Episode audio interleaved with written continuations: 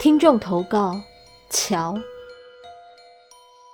本故事是由听众李小虎所提供，谢谢您。桥是对接现世间的重要通道连接。对我而言，在经历过一些事情后，总是每每在上桥或是经过时，总会带来些恐惧及担忧。一来是桥上意外甚多，二来由于体质的关系，那股害怕感总是伴随而来。依稀记得某一年夏天，我同朋友约去某县市采买物品，一路上跟朋友嬉笑打闹，并没有注意到一路上周遭的细节。由于时间有些晚了，在赶紧抓紧时间采买完物品后，便赶紧骑车回家。在骑上桥之后，我跟朋友便在桥上的分岔路口分道扬镳。在桥上时，我总觉得机车后座总有个重量，但想说可能是自己的错觉，亦或是轮胎消气所导致，所以我就一路有点漏风的回家。就在快到家的一段路上，那原本是一条很长的桥，后来将桥铺成路，我突然感到轮子一阵扭曲，就是那种轮胎破掉，轮胎的气有种被放掉的感觉。我心里想着，不是这样倒霉破轮，还是刺到钉子，但还是一路滑回家。一下机车，我便把机车立起，也马上准备往后轮看。就在当我回头之时，我突然看见一个很淡的人影，是个很瘦弱的女生。我顿时脑袋一片空白，嘴巴张老大，是想我要假装没看见她吗？后来她就消失了，千万不要以为她是真的消失了，她只是把她的频道连接先关掉而已。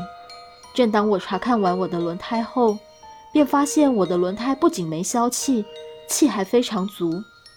当我回到家，我慢慢发现，我开始头晕、想吐，背部很重，身体极度不舒服。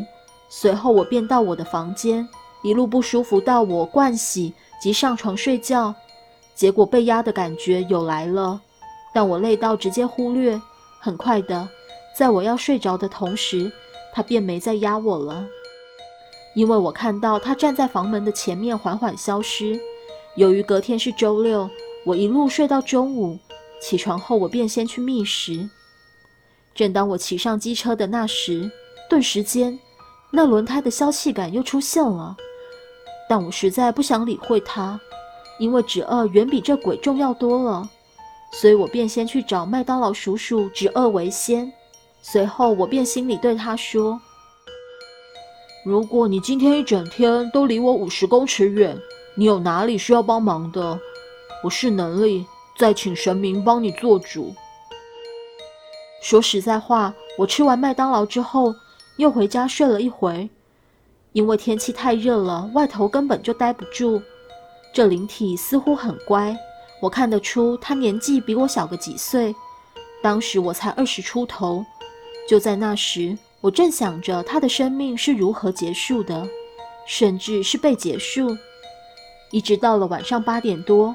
我心想，差不多可以问他了。很少鬼能如此这般听话，还能沟通的，这点让我很是讶异。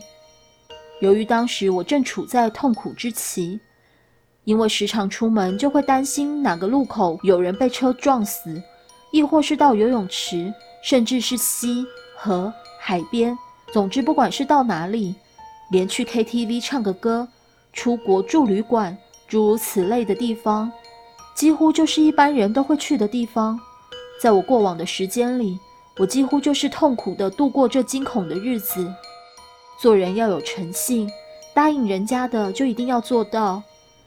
紧接着，我就先请家中神明做主，让他说出冤情，有哪里需要我帮忙的地方，但必须在我能力范围能够做到的，我才会答应。随后，经过神明的指示。便知道他死于奸杀之后，被丢于桥底弃尸。只不过他去世的时候也才快十八岁。到底是谁跟他有这样的冤仇，要置他于死地？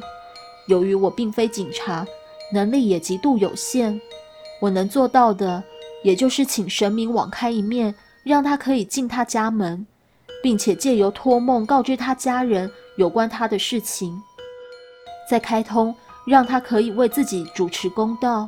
等他自己处理完毕之后，神明会指示让他去属于他的地方。身体终于不再沉重，头也舒服了，能够好好睡一觉。我心里总是想着，为何这些鬼魂都会透过我们是有特殊体质，且妄想找我们帮忙？毕竟，说实话，我们能力真的有限，被灵体吸引到，这感觉根本像极了爱情。过了一阵子之后，我几乎完全将这事抛到九霄云外之时，我发现背后有一股莫名寒意扑袭而来。我回头一望，擦的又是他，我便问他说。有什么事吗？他并没有回应我，只是笑而不答地看着我，跟我挥挥手，感觉上是在跟我道别。他要走的时候，跟我说了一声谢谢。我心里没有特别的感觉，我只是觉得可怜的孩子。虽然当时我同他年纪相仿，但他的生命却毫无价值的逝去了。尽管多么的惋惜。却也无法改变这可悲的现实。故事说完了，